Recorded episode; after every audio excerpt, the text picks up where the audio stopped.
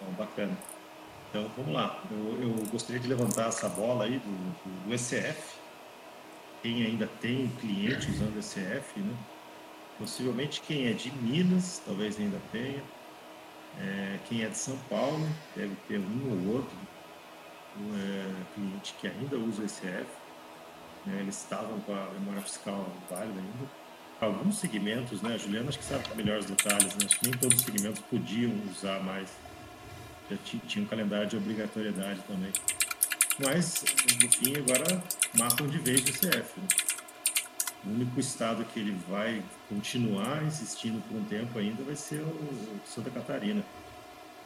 Eu acabei de enterrar uma SF semana passada.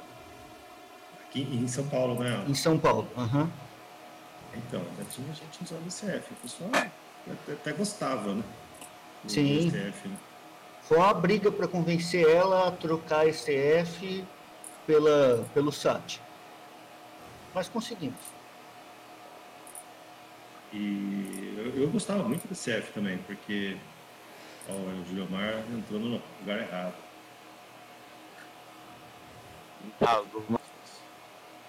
Acho que eu consegui. Deixa eu ver.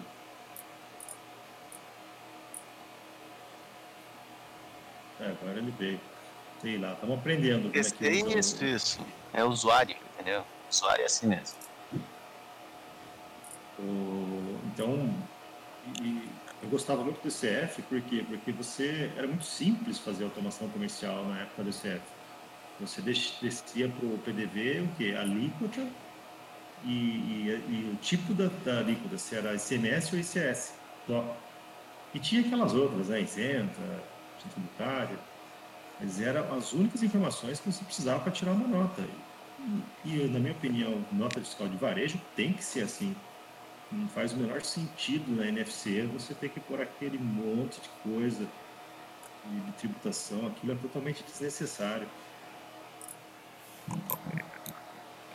Eu não sei qual a opinião de vocês aí. O problema da DCF é que às vezes ela dava bastante problema, né? Eh, para extrair memória fiscal, esse negócio de leitura leitura X e redução Z, né? Isso já é isso daí. Esse tipo de coisa era um, um, um pé no saco em si, né? Mas de resto, realmente era muito mais simples passar só a alíquota e pronto. Né? Mesmo no SAT agora, a gente se ferrou no começo porque esquecemos de passar é, o CFOP do é, substituição tributária, passamos tudo 502 e o cliente pagou imposto de tudo. Né? Aí a gente teve que, que alterar para pegar o CFP certo, né? Então era coisa a mais que não tinha no ECF. É, eu concordo com, com, com o Alan. O desenvolvimento voltado para o ECF, a única coisa enjoada mesmo isso aí foi quando eles começaram a inventar muita regra para o PAF-SF. Mas até quando o PAF-SF era mais simples, era muito tranquilo. Não tinha muita briga com, com o contador para poder saber tributação correta. Era uma alíquota simples ali, tranquilo, não tinha nada de NCM, SEST, e vai isso, vai aquilo outro.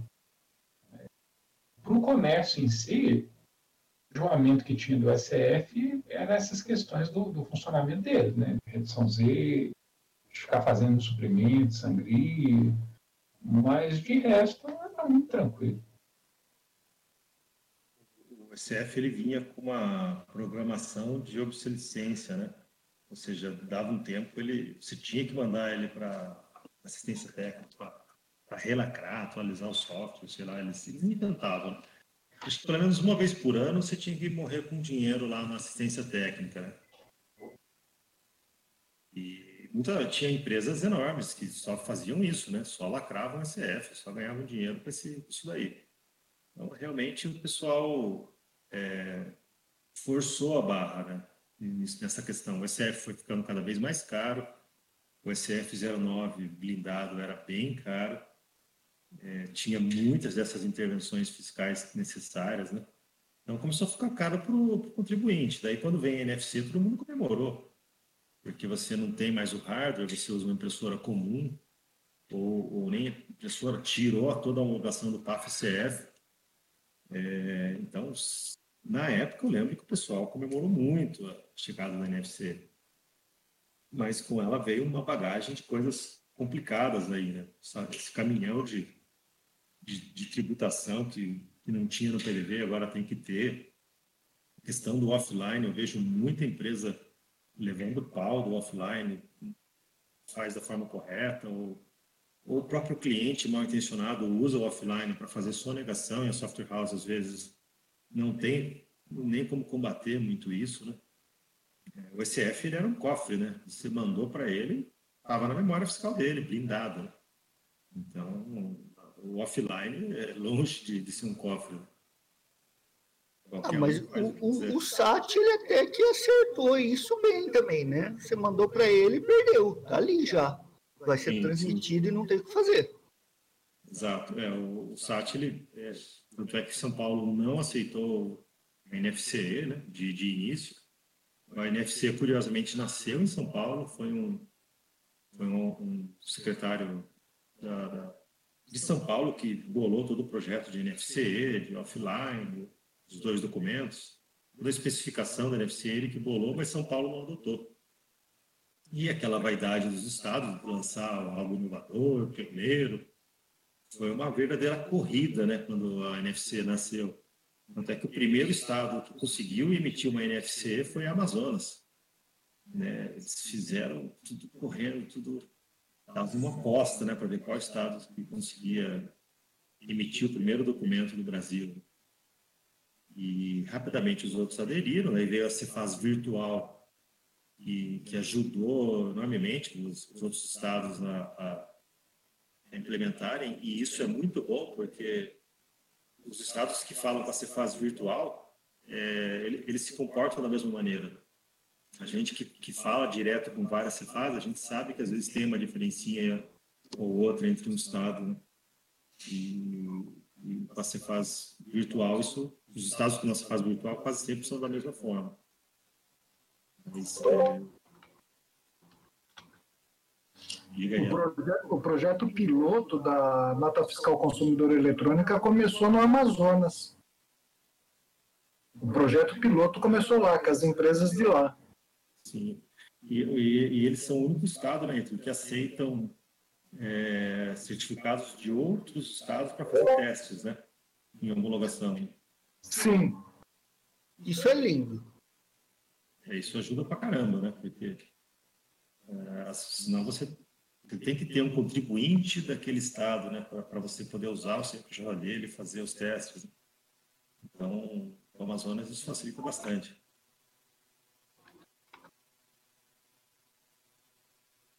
Isso ajudou muito, em especial no começo, porque os outros estados ainda não tinham nenhuma implementação de NFC. Aqui em Minas mesmo, é, se uma empresa daqui de Minas quisesse trabalhar com NFC para é, por exemplo, para São Paulo, para é, Rio de Janeiro, que é aqui perto, né, Bahia, qualquer outro estado, ele precisaria é, primeiro arrumar um, algum cliente lá que estivesse disposto a ceder o, o certificado, a parar o, o funcionamento dele, para depois ele começar a implementação. Mas com essa questão do Amazonas aí permitir, as empresas podiam simplesmente começar já a trabalhar já com, como se elas estivessem emitindo NFC no Amazonas e implementar tudo para funcionar, pôr uma mão na roda mesmo. Sei bem o que, que motivou o Estado do Amazonas a, a toda essa benevolência, mas realmente acabou ajudando muita gente a intenção com certeza era massificar, né? Tentar fazer com que o projeto é, tomasse proporção nacional, né? Mas será que foi um pedido das outras Cefaz? Tipo, oh, cara, você está adiantado aí, libera para a galera testar, que assim quando chegar na gente aqui já... Será que foi um pedido das outras secretarias? Isso eu não sei te dizer. Porque eles só levam na dúvida com isso aí, né? É um monte de gente batendo lá, e ainda quem está desenvolvendo está fazendo coisa errada, fica aquele consumo excessivo. Isso é consumo de CPU, é banda que, que... eles não têm vantagem nenhuma né, em, em permitir isso. É, mas eu acho que no começo a ideia foi é, massificar mesmo, tentar é, mostrar para todo mundo que ó, funciona, tá aí a nota, né?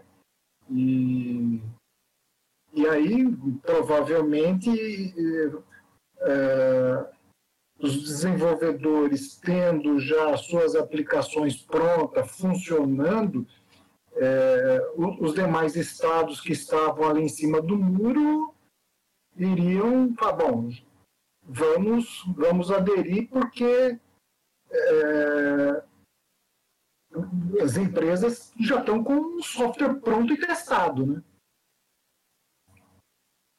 Sim, sim, mas eu não vejo é, qual é a vantagem para o Amazonas nisso, né? Se fosse uma, um ente da federação, é, alguém, a, a federação pagando para que fosse difundido em todos os estados, aí faz sentido.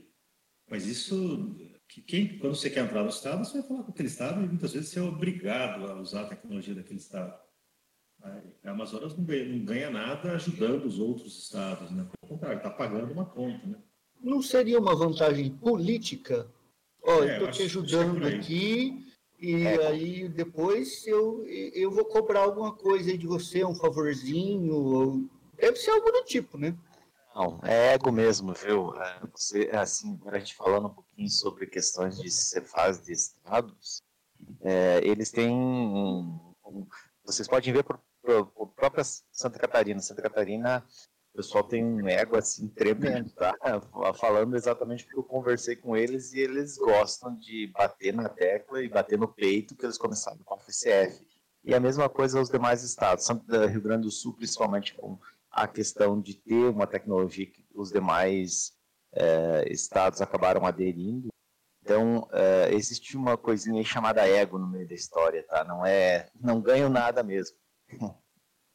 Eu acho, e seria por isso que, que não é todo mundo que vai para ser fase virtual e pronto, porque seria lindo, né? Todo mundo bater exatamente no mesmo ponto, tudo igual, tudo beleza. É, eu Sim. entendo, porque cada um mantém o seu, se poderia todo mundo mandar uma graninha lá para o Rio Grande do Sul e fica todo mundo feliz com uma, com uma só. É, exa exatamente. Tá. Aliás, vamos fazer uma vaquinha para ver se Minas não entra lá na fase virtual, porque o lugar para dar pau. Minas é horrível, hein? E os caras não largam a toalha, né? Deviam já desistir, falar, deixa quieto esse trem aqui, vamos usar o, essa fase virtual lá, que já está funcionando. Pelo menos Santa Catarina está indo por esse caminho, né? A NFC deles lá já está pronta, por quê? Porque pegou essa fase virtual.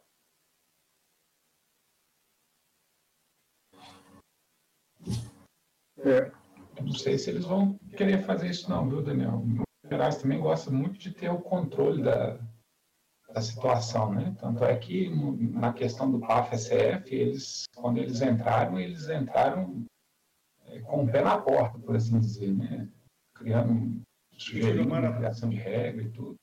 O Júlio Mar até citou que foi Santa Catarina que criou o PAF-SF, mas não foi Minas. Eu, eu lembrava, era uma especificação de Minas. que Mas quem ajudou mais, mas quem foi os, os precursores na questão de de bastante de alterações foi o, o Cefaz de Santa Catarina, Daniel. Tanto que o Sérgio Pinetti, o Rogério Melo, agora não lembro o nome de cor de todos os fiscais, mas eram eles que pode até, pode até olhar lá no manual que tem o nome na, na, nas assinaturas embaixo, são eles os principais principais pessoas que fizeram a operação e implantaram algumas coisas assim bem perturbadoras na cabeça do pessoal que, que utiliza hoje. É, se for fazer uma, uma, analogia, né? Tudo nasce simples, bonitinho, funcional. Daqui a pouco vira um Frankenstein, um monstro, né? O ECF. Nasceu bonitinho, o ECF 85 ali, fazendo o trabalho dele. Aí já começam a exigir blindagem, comunicação e não sei o quê. A máquina fica cara, e daí passa o ECF, daí o ECF já virou um monstro, vamos matar o ECF. É, a NFC agora já estão falando em PAF e NFC, né? Santa Catarina vai ter o PAF e NFC. Então, Sempre tem um fila da puta para fuder a gente, né? Mas é bem mais fácil, fica tranquilo. É... Alan, a, a, coisa é bem mais tranquila que o, o, pensado. O problema é que o pessoal faz uma tempestade, um copo d'água, um pinguinho e vira uma onda, tsunami. Mas bem tranquilinho de implementar. É, o PAF NFC, mas assim, tá começando agora, né, Gilmar? Nasceu pequenininho, né? Deixa esse filhote de lobisomem crescer para você ver. Daqui a pouco. Tá uma, uma coisa que é bom frisar, né? O pessoal gosta muito de perguntar. Pode ser que o pessoal que esteja aqui já saiba disso, né? Mas muitos não devem saber. A, desde o dia 25 ou dia 20, mais ou menos, eu sei de empresas que estão emitindo NFC aqui em Santa Catarina tranquilamente, os varejos, principalmente quem tem. Eu soube de mercados grandes, né? Que em vez de ficarem comprando ECF lacrando novas ECFs do 09, né, 0909, estão comprando mini impressoras e estão utilizando já emitindo aí a rodo NFC em Santa Catarina. Eu acho que a, a médio prazo, nem longo prazo, naturalmente o ECF morre em Santa Catarina, porque a vantagem de você migrar para NFC em termos de custo seja do, do, próprio equipamento, seja do, da homologação de PAF-CF, é tão grande que, naturalmente, as software houses, as, as empresas, os varejistas vão, vão para a NFC. É, citando isso, a gente está com um curso de NFC em Santa Catarina, né? Estamos terminando. Ele, Júlio Mar, é um dos, dos professores, a Juliana Camizu também, que gravou várias aulas. E a gente deve lançar possivelmente na semana que vem ou, ou na outra, né? junto com o nosso portal de cursos. Né? Então, todo mundo que é do ACBR Pro, os moderadores também, tá? Então, estão inclusos nisso, todos os moderadores a gente considera a CBR Pro, é, vão ter acesso a, a, esse portal de cursos. A gente já vai inaugurar ele com cinco cursos, e um deles é esse, é, é o tete a tete de como levar o software lá em Santa Catarina citando toda a parte burocrática, preenchimento de papelada, que site que entra, citando todas as mudanças que tem que fazer no software, arquivo que tem que gerar, como que faz o offline. E o Júlio Omar, o Elton, esqueci do Elton também, o Elton também dando grande contribuição nesse, nesse curso, né? Então tá um curso bem legal, além de aborda toda a parte técnica e burocrática do para você conseguir entrar lá na Santa Catarina com o NFC. Como é que está então, indo o curso aí?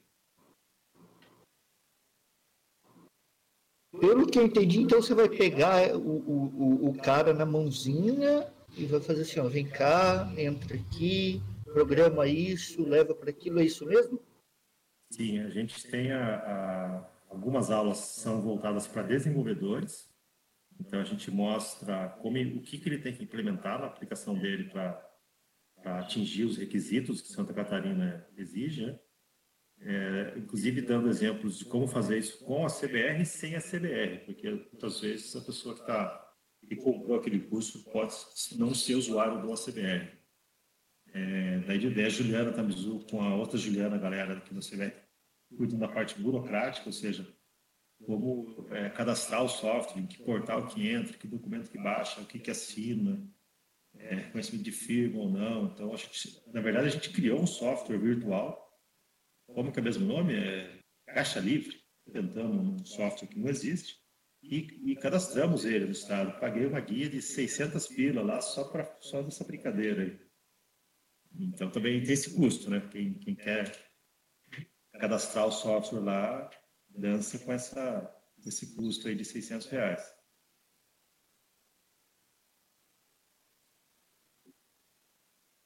pagar o jantar do, do Cefado lá. Né?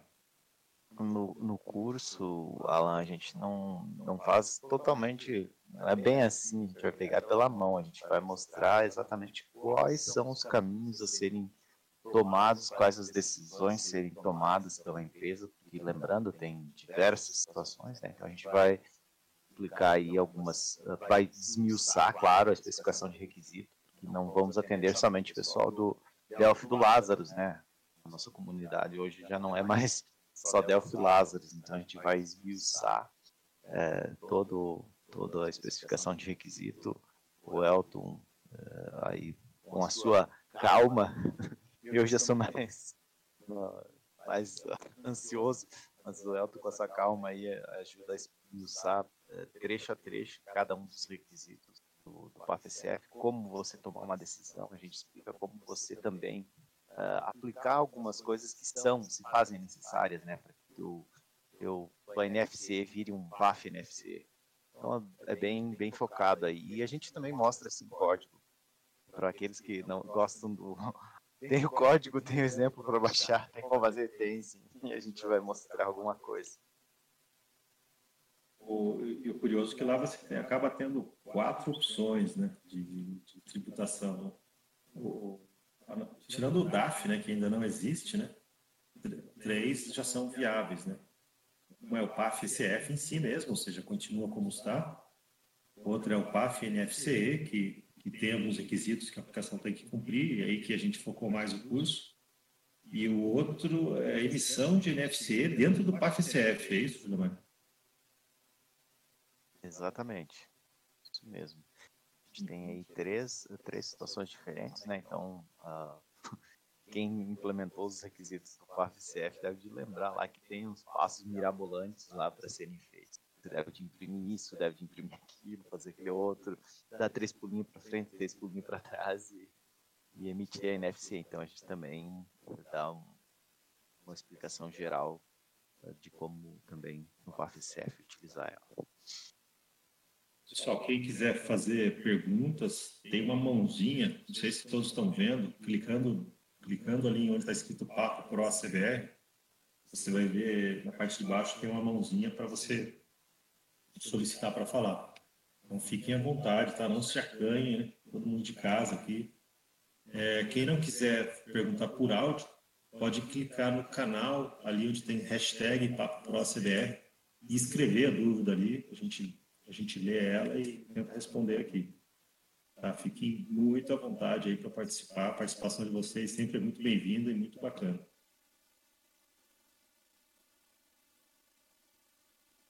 Mas é isso. Bom, ah, voltando do, do, do, dos cursos, a ideia nossa é, é fazer isso para todos os estados. Né? A Juliana já está preparando aí um próximo curso que é para São Paulo, ou seja, como cadastrar o seu software em São Paulo né? desde como que lá aí envolve o SAT, né? Então a gente vai abordar inclusive como como que a software house ativa um SAT na, é, na base de, de, clientes dela, né? Como que ela é, se cadastra no Consat, como que ela sobe um certificado, né? todo todo dia a dia de uma software house para atender São Paulo. Depois disso vamos para Ceará, vamos para Minas, vamos para todos os estados. A ideia é, é ter esse curso para todos os estados. Né? Então, quem for a CBR Pro, puxa, como é que eu entro lá em Rio Grande do Sul? Vai ter um curso que vai dar todas as dicas. Alguns estados são muito simples, né? Alguns estados não têm quase nenhuma burocracia para você entrar neles. Mas, é, pelo menos no curso, a gente vai mostrar o, o que você tem que fazer, aonde você entra, quais os sites que você entra, quais os documentos que você é, baixa e assina e vamos atualizando isso também, né? Porque isso também é dinâmico, né? O Estado muda o procedimento ou muda a forma fiscal. Então a gente vai, vai sempre atualizando esses custos também.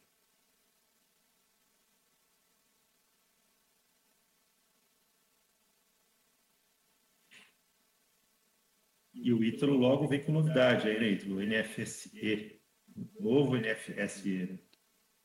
Pode falar um pouquinho para gente? Sim, o, nós realizamos um grande refactory no componente de emissão de nota fiscal de serviço e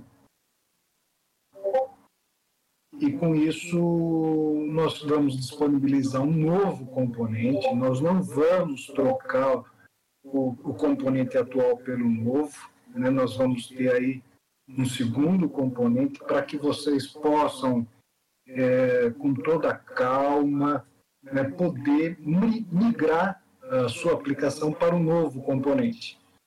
né? porque nós mudamos uma série de coisas, ficou muito bom. Né? É, o componente está é, cada vez melhor. É, antes, é, o, o, atual ele já se vira nos 30, né? costumo dizer que ele se vira nos 30, porque você diz lá, ah, eu quero emitir a nota fiscal de serviço é, para a cidade é, X. É, mas qual é o provedor? Né? O provedor é a empresa contratada pela prefeitura. Né? É, qual é o layout né, do XML é, para essa cidade X? Ah, é esse layout aqui é A. Então, o componente já gera o XML segundo o layout A. Né? E ah, agora eu vou emitir para a cidade Y. Qual é o layout? Ah, o layout B. O componente se vira. É... Só que tinha uma coisa no componente atual, que eram os métodos para emitir a nota. Né? É, nós tínhamos três métodos. Né? O enviar, o enviar síncrono e o gerar. E aí decidimos é, remover esses três, colocar um só, um método só, emitir, ele se chama agora emitir, e o componente se vira.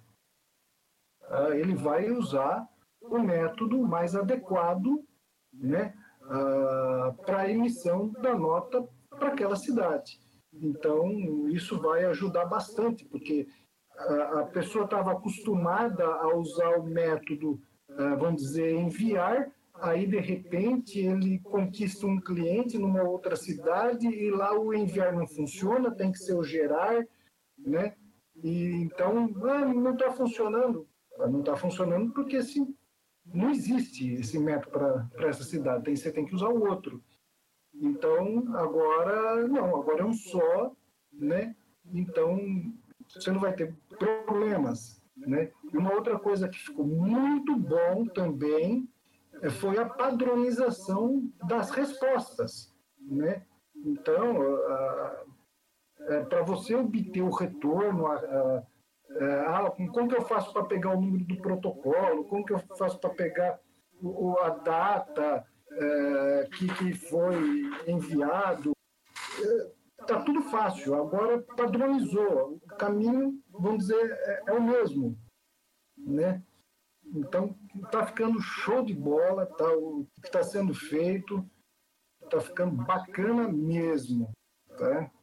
Eu estou achando legal na implementação é que dá para ver como ela é leve. Né? A gente vê que um software é, é bem escrito, que ele, que ele é performático, se ele tem poucas linhas de código, sei.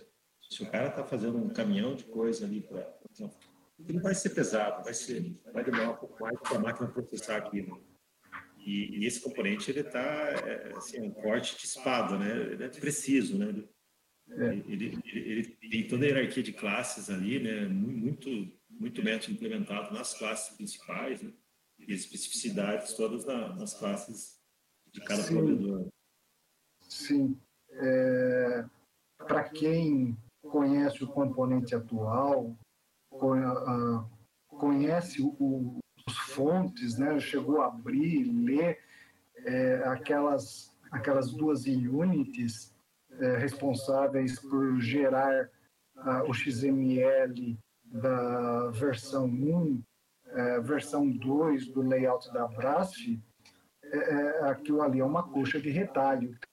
Fica para tudo quanto é lado, case para tudo quanto é lado, né? porque infelizmente, apesar da gente ter ali né, o, o padrão Abrasf para a versão 1, o padrão para a versão 2, mas infelizmente né, é, os provedores que seguem a versão 1, que seguem a versão 2, é, eles não conseguem né, seguir a, aquele layout à risca, né? Então, é, há para a, a, alíquota, a tag alíquota para o fornecer, para o provedor A é, é, é, é, opcional. para o provedor B ela é obrigatória. Então, quer dizer, você acaba colocando if case ali para tudo quanto é lado para tentar né, é, resolver tudo isso daí. E agora, o, o novo componente, nós é, acabamos, né, é, se não 100%, mas 99% desse if e case eliminando tudo. Né? É muito difícil você entrar numa Unity e ah, se o provedor for o Zezinho, não, não é muito raro isso né, tá presente no código agora. Né? É, uma outra coisa que nós acabamos foi com aqueles arquivos INI. Nós tínhamos um arquivo INI para cada provedor, agora não tem mais. Né? Esses arquivos se transformaram tudo em units, né? então está lá no código do, do componente. Né?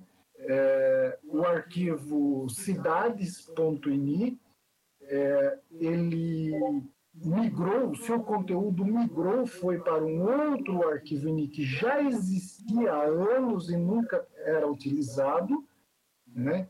É, e que e ele é, esse arquivo em ele é compilado, é gerado um arquivo de recurso, né, um ponto res, que também vai para o código, né? Na hora de compilar ele vai para o código. Então, é, é, na hora de você colocar a tua aplicação na máquina do seu cliente, é o executável e as DLLs necessárias aí, né? Que a gente sabe, DLL para enviar e-mail, DLL para assinar, né?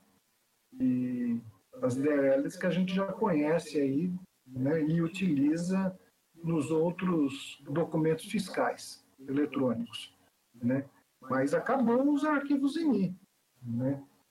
Então, esse, tinha muito esse componente acho que foi um dos mais difíceis de normatizar em classes, porque a diferença entre provedores é absurda, né? É, os padrões que eles falam seguir são meramente ilustrativos, né? Então é, é uma doideira. O Itro foi, foi um herói para conseguir separar tudo isso aí. Quem ajudou muito também, pode estar presente na reunião hoje, o, o Rafael Teno, né? Rafael Dias, que também também é consultor da CBR, ajudou bastante o Ítalo na parte de hierarquia, abstraindo as classes, né, herança. Acho que para você foi acabou sendo uma aula também, né, Ítalo, de, de orientação a objetos, né? Sim, com certeza. Rafael ajudou tremendamente o, na, na, na, na reescrita né, do, do componente para vocês verem a cagada que esses provedores geram, aqui no Oswaldo Cruz é o Simple ISS, Simplis, sei lá como é que fala o nome desses cabras. Em produção, a alíquota são duas casas decimais, em homologação são quatro. Você manda em homologação, dá pau quando você manda duas. Se você manda em produção, dá pau quando você manda quatro. É uma zona para fazer os testes de homologação aqui. E, e, se falar para os caras, ó, oh, tá errado esse web service, os caras mandam uma banana de volta, ou, ou eles consideram. Cara, nunca tentei. Né? Nunca tentei ligar para os caras, porque no final das contas ainda vou mandar eles tomar no cu e capaz eles me bloquear por lá, então deixa quieto. É, esses caras. É, é, que eu acho que é um baita do mercado, né? O cara que teve a ideia de montar um provedor para a prefeitura nadou num, mercado muito bom aí, né? São, são contratos bons, contratos caros, né? Tem a Frioline, né? É isso, Frioline, Ito? Frioline? É, ela tem um monte de cidades que ela atua, né? Inclusive tem um, um rapaz que a gente gosta muito lá, o Vinícius Sanches, trabalha lá. Né? Ele que é um dos, dos, autores aí do Horse, né? do framework Horse de código aberto, ele trabalha lá na Frioline. E então, assim, você vê, uma empresa que levou a coisa um pouco mais sério, conseguiu pegar um monte de cidade, virou uma mega de uma empresa, né? Então, é, é um nicho bom, né? O pessoal que entrou nisso no começo se deu muito bem. Sim, é uma pena que a, a Brasf, ela não, não teve assim um, um poder de chegar e dizer, olha, é, nós temos agora a versão 2, então vocês têm que migrar, migrar para a versão 2 do, do layout, né? Então, não teve isso, né? Não teve, assim, também uma cobrança de, é, olha, você vai é, implementar um web service, então vamos homologar ele, vamos ver se está dentro do layout e tal. Se estiver dentro, você está autorizado a sair oferecendo o teu serviço para as prefeituras. Não teve nada disso. Então, é, é complicado né, uh, essa falta de padronização. Né? E, e, tem, eu já comentei várias vezes, tem um provedor que ah, a gente segue a, a versão 2 do layout da Brasf. Beleza. Na versão 2 está documentado lá no manual quase 10 serviços. Né? Tem meia dúzia de tipos de consulta, três métodos para recepcionar o XML do RPS, os caras implementaram uh, dois ou três serviços. O resto está lá. Não foi implementado. Seja, ele, ele segue, mas nem tanto, né? E, e, ninguém, ninguém pode tirar esse selo dele, né? Dizer, não, você não é abraço 2.0, porque você não tem isso aqui, né? Não, não tem um órgão que faça a gestão disso. Tinha, teve uma iniciativa aí de um projeto de NFSI nacional, né? Quando aquilo nasceu, eu vi que nasceu com o bico roxo, nasceu morto, porque era uma iniciativa federal, né? Como, como foi isso aí? Então, eu cheguei a acompanhar um pouco, é, tive acesso ao manual com layout, cheguei até a escrever um componente. Eu tenho um componente pronto para aquilo ali, né? Mas, uh, não sei, o negócio parou, ninguém falou mais nada, né? E, e, é que, eu... é, na minha opinião, aquilo nasceu morto, porque é, ninguém, ninguém que ganha dinheiro com o NFC tinha interesse naquilo. As empresas que já desenvolveram os portais delas, para que, que elas vão querer compatibilizar, deixar tudo igualzinho daí vir uma outra empresa e, e, roubar os clientes dela. Ela não vai, essa não tinha interesse nenhum.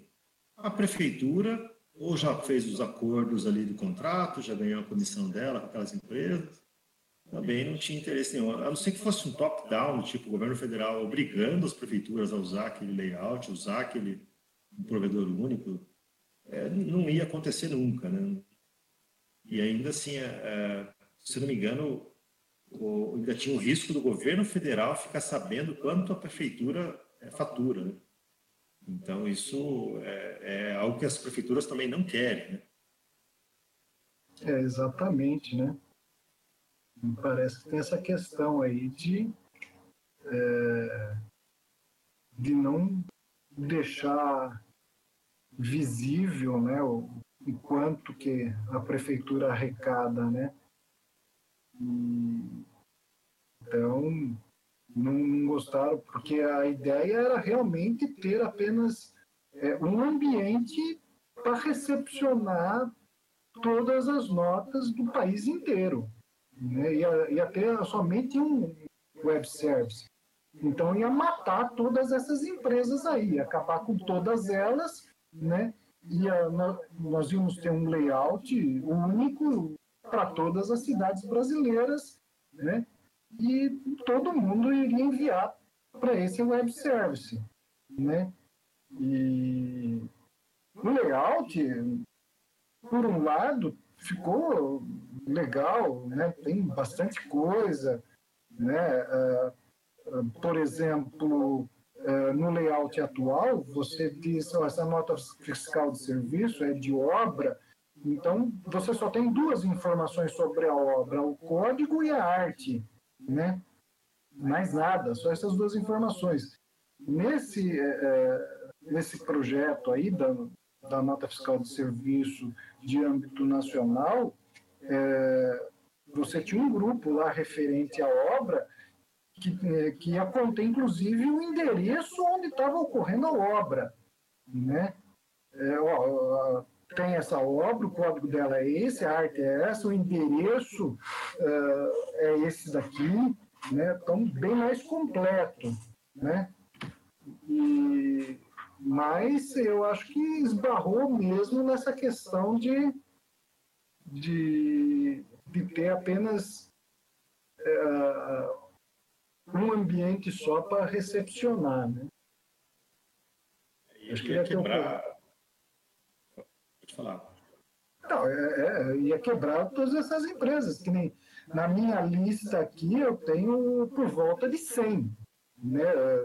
O, o componente ele atende por volta de 100 provedores, né?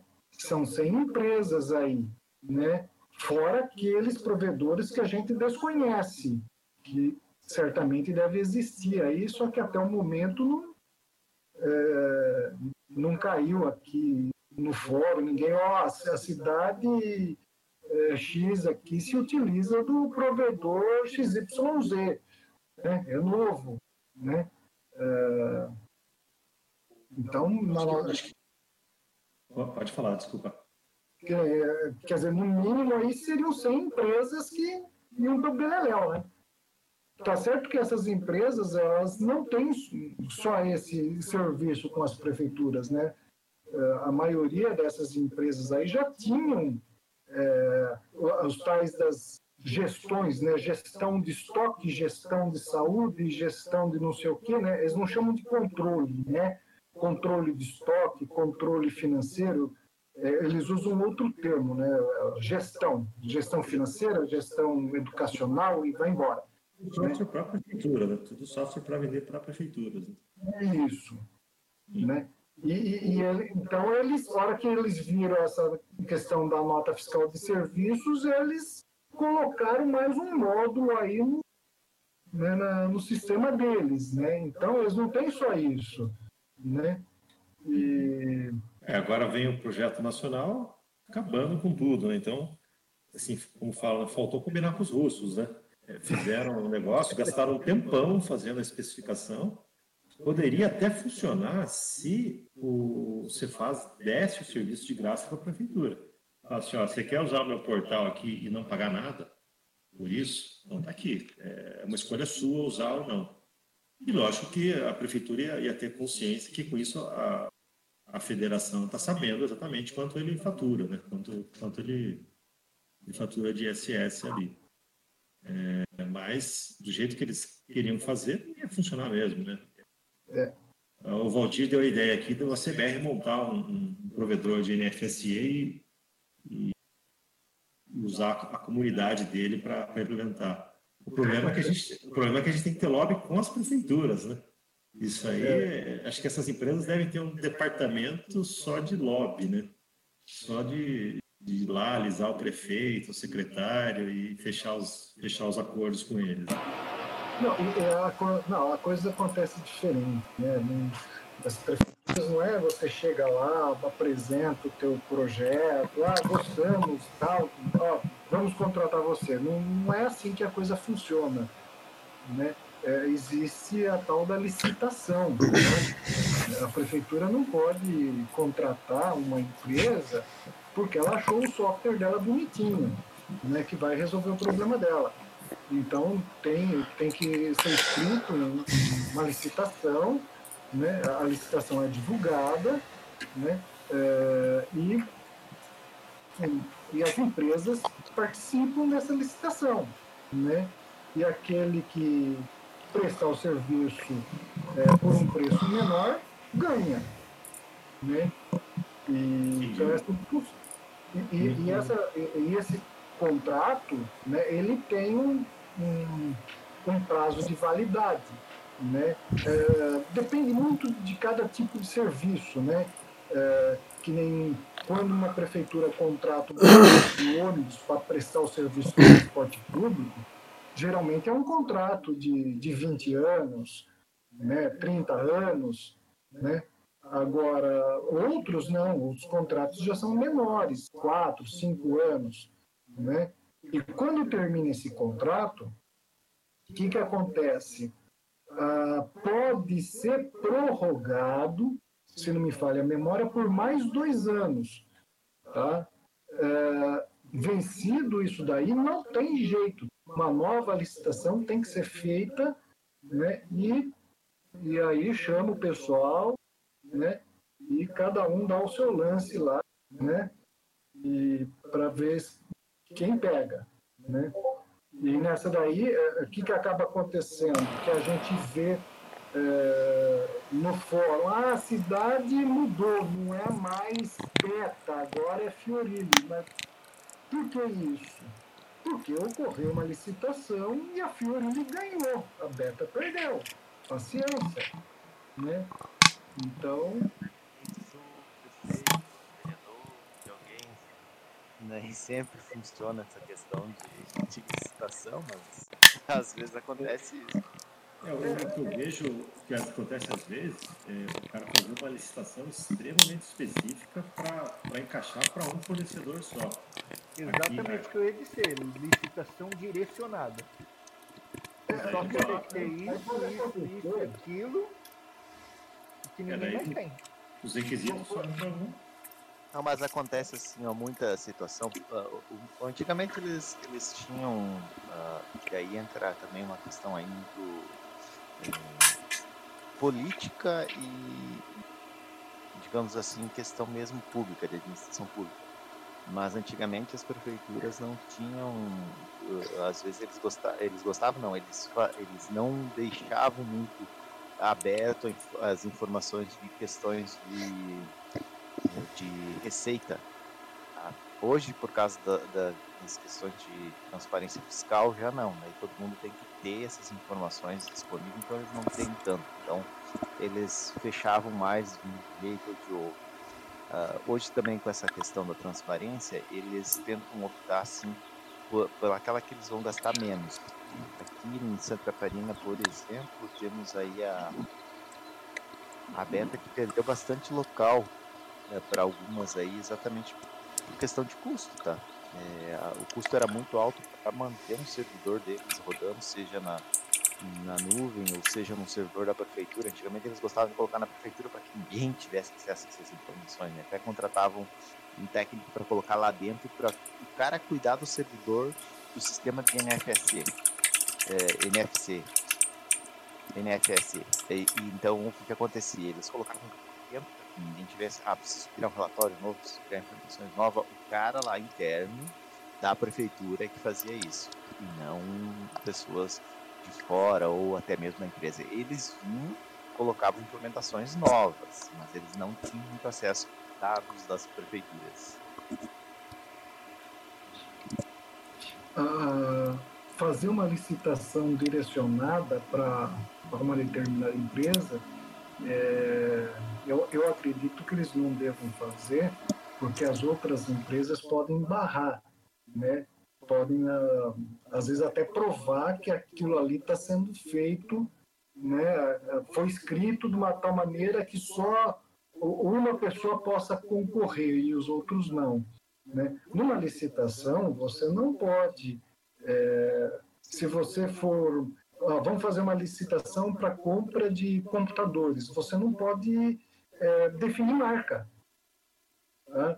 Ah, o, o, computador, é, eu vou comprar 50 computadores, ele tem que ter X de memória, X de HD, né? a tela de tantas polegadas, né?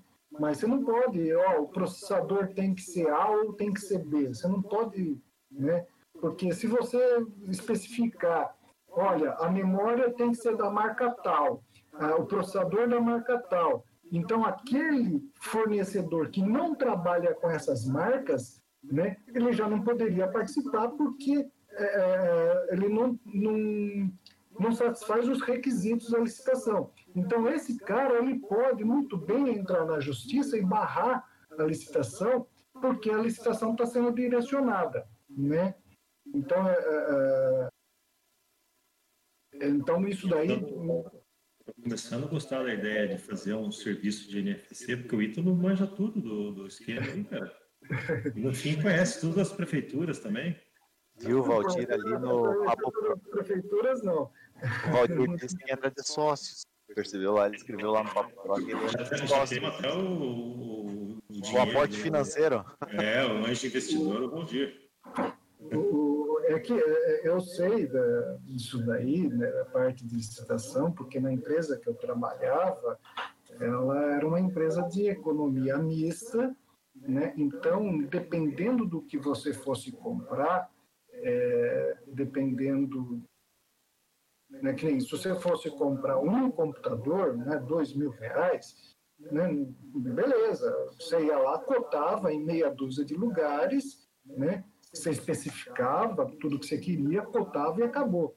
É, então, isso é uma coisa. Agora, é, não, nós vamos comprar é, 30 computadores, aí a coisa já muda de figura, porque existia um, um limite né, para que você pudesse é, gastar, vamos assim dizer, com cotação e, e uh, e licitação, né?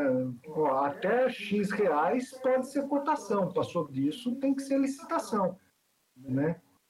E, então, agora, uma coisa que é sabida, né, que eu sei, né, que eu presenciei, né, é, nas licitações, o que costuma acontecer são as empresas que participam da, né, são os concorrentes, né, ó, vai ter uma licitação, vai participar da empresa A, B e C.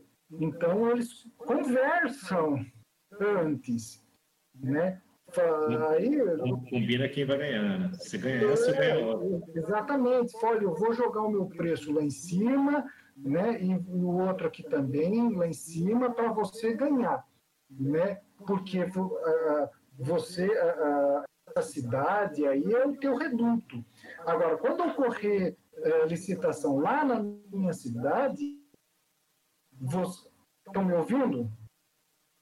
Estamos sim. Estamos, está meio cortando, mas estamos. É que apagou aqui a minha tela. E, uh, e quando ocorre licitação na outra cidade, eles combinam para o outro ganhar. Né? E, e é, é assim que funciona. Né? Isso daí eu sei porque é, eu, eu, conversei com empresas que o dono da empresa falou, ó, a coisa funciona desse jeito. Né? O cara, o cara tinha uma empresa de bilhetagem eletrônica, né, para implantar bilhetagem eletrônica nos ônibus, o camarada me contou, ó, a coisa funciona assim.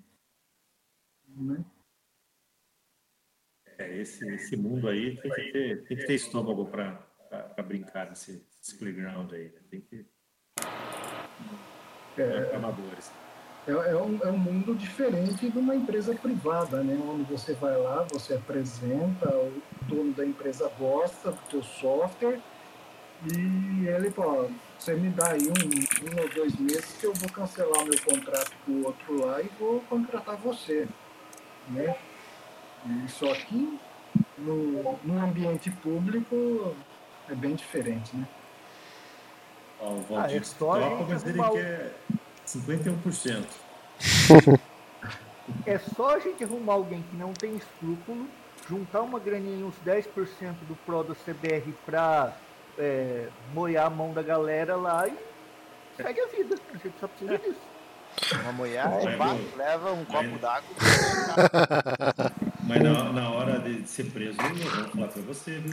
Aí joga tudo na conta do, do Bruto. Ferro é ele. Ué, você pagando um bom advogado. É, a prefeitura, a prefeitura é bem assim mesmo. Eu trabalhei um ano e meio como estagiário numa prefeitura aqui da cidade. E é basicamente o que o Ítalo falou mesmo. Então, assim, a gente fez a implantação de um antivírus na, na, toda a secretaria da prefeitura, né, em todos os departamentos. Acabou a instalação do antivírus, acabou o contrato de licitação. Aí entra em licitação de novo. Então, se entrasse outro, outro antivírus ou outro, outra empresa, tinha que trocar toda a instalação do antivírus. Tudo de novo. Então, vira uma bola de neve isso daí. É bem, é bem complicado.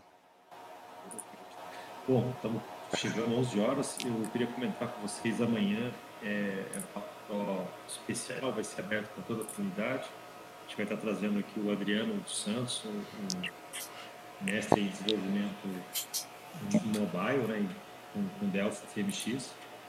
E, então é um dia bem legal, bacana para tirar dúvidas com ele, para quem está começando em mobile, ou pensa em, em desenvolver mobile, está naquela dúvida, usa o Flutter, usa o Delphi, é, usa o Java, vai, tenta o Java para você ver, vai, vai lá bater cabeça no Java, vai.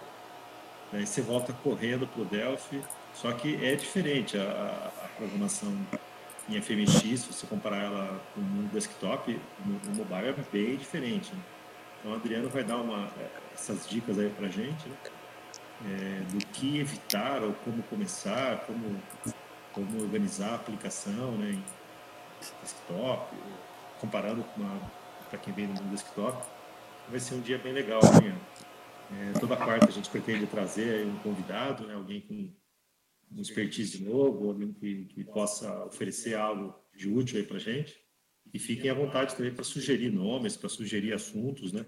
Quarta é o dia dos assuntos aleatórios, então pode ser qualquer coisa aí. A gente está pensando em trazer, por exemplo, advogados para a gente falar de contratos. Né? Toda software house precisa ter contratos. A gente também está querendo trazer um pessoal de marketing para falar de como, como fazer marketing para venda de software, né? Então, temos, temos várias ideias pra, pela frente aí. E vamos aproveitar, se alguém tiver alguma dúvida, a gente falou, né? Divagou no mundo das prefeituras aqui, mas quem tiver alguma dúvida aí sobre varejo, é, NFCE, SAT, NFE, fiquem à vontade, dá, dá tempo da gente falar ainda. Daniel, eu queria ver se a gente não podia fazer um papo pro desse comigo em excelência atendimento ao cliente. Tudo show, Bruto. Você, os seus conselhos para o cliente, né? Como atender o telefone e, resolver a ligação em 5 segundos. Você não atende cliente na sua, sua empresa, né? Não, não atendo cliente na minha empresa. Ah, deixa eu ver que tem alguém pedindo para falar aqui, o Matheus. Deixa eu ver. Ô, Matheus, eu tô... nós estamos aprendendo, hein? Peraí. Vamos ver se eu consigo invite to speak. Beleza, eu, eu, eu chamei você para falar, Matheus. Agora acho que você tem que aceitar do seu lado aí. Deve ter algum botão pipocando na sua tela. Vê se você acha, Matheus. Acho que fica no topo da tela, fica uma barra assim, que você tem que clicar em alô. alô. Aí, aí entrou. E aí, Matheus? Ah, você tem que apertar para falar, hein? Eu acho. Não sei como é que. Nós não estamos escutando. Alguém está escutando, Matheus? Não. Não, não estou. Eu acho que tem que, tem que configurar no seu Discord aquele Press to Talk. É, eu não sei qual tecla por default ele, ele coloca. Eu acho que tem que definir uma tecla. Configurações de usuário, voz e vídeo. Cadê? Não vem pré-configurado isso? Não, eu acho que não. Putz, saco, né? É, no fim é mais prático usar outra, outro modelo de sala mesmo, não, não sei, o que, que vocês acham? O meu aqui eu não, eu não configuro o Press Talk não, eu só desativo e ativo o microfone aqui, Daniel, funciona. É que acho que você entrou como stage, né? Daí ele fica diferente. Ó, é, clicando na engrenagemzinha, lá em voz e vídeo, tem uma opção de aperte para falar.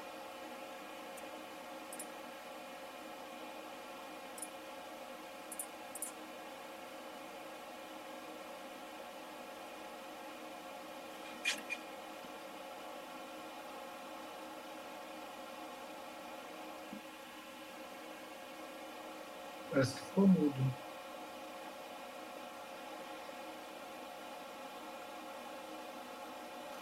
Alguém está me ouvindo? Sim. Acho que pode ser a internet do Daniel.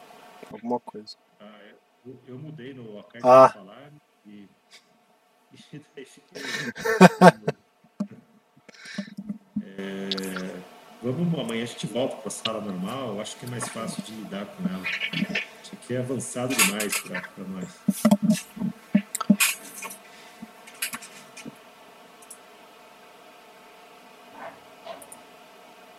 Mas alguém levantou a mão ali, mas eu não consegui ver quem que era. Hein?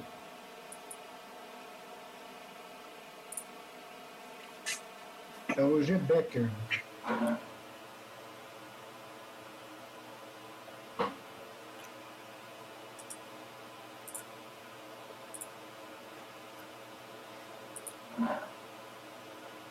Acho que tem que Aceitei já. Acho que ele tem que aceitar do lado dele agora.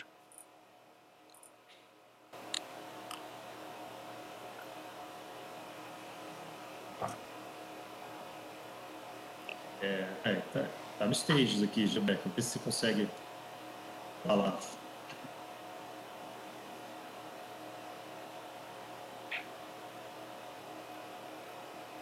Se, se, se, vocês quiserem também descrever qual foi a dificuldade de vocês, podem, podem falar ali no canal Papo Pro.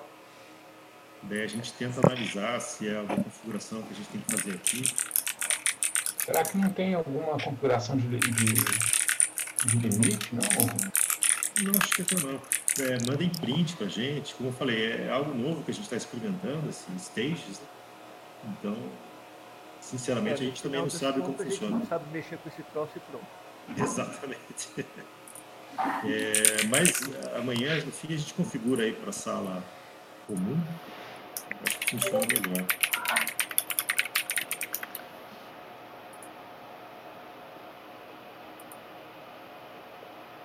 É, porque esse, esse Press to Talk é, é difícil de, de, de ativar ele.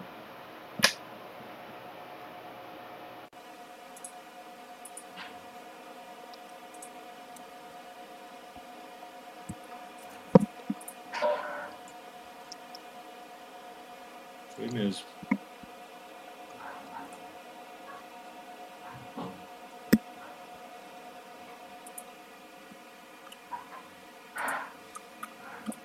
Acredito que deve, ter alguma coisa com, com relação aos papéis, né? É, sim, sim. Bom, amanhã a gente volta para o jeitão antigo e, e, e tenta. Fica, fica mais fácil para todo mundo. Ah, bom, então amanhã, Adriano Santos. Eu, aliás, eu fiz uma papo tech com ele ontem. Deixa eu colocar aqui o vídeo, o link do vídeo. Vou colocar ali no papo Prospect. Foi bem legal. Ele está ele tá criando uma, é, uma série de entrevistas, né? Com entrevistas bem descontraídas. É, eu achei isso interessante porque eu achei que fazia falta isso, né? A, a gente ter algo menos sisudo, menos é, business, um bate-papo mesmo, né? é, entre desenvolvedores. E, e ele passou de série de entrevistas. O Júlio Marcha foi, já passou por, por, por entrevista também. Né? É bem legal, né, Júlio Coloquei ali no Papo Pro o link do vídeo. E amanhã é ele aqui no, no, no nosso canal às 10 horas.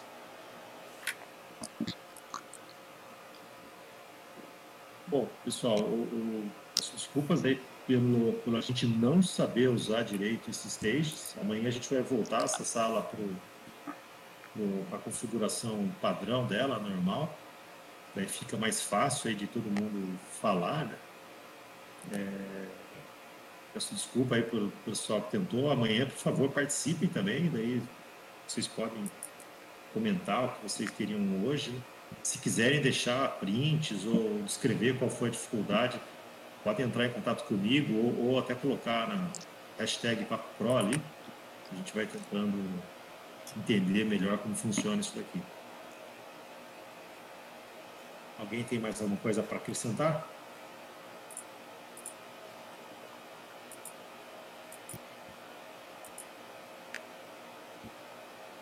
Hoje não, Daniel. Tá joia, pessoal. Muito obrigado aí pela, pela audiência de todos, né? Obrigado aí, Ítalo, aí pela, pelo universo das prefeituras, algo que eu não conhecia. Já, já, já arranjamos um negócio aí com sócio, investidor aqui, o Valdir. Vamos montar um, provedor. E vamos para cima. Então, joia, pessoal. Obrigadão pela audiência. Amanhã, 10 horas, mais Papo Pro. Até mais, pessoal. Bom trabalho a todos aí.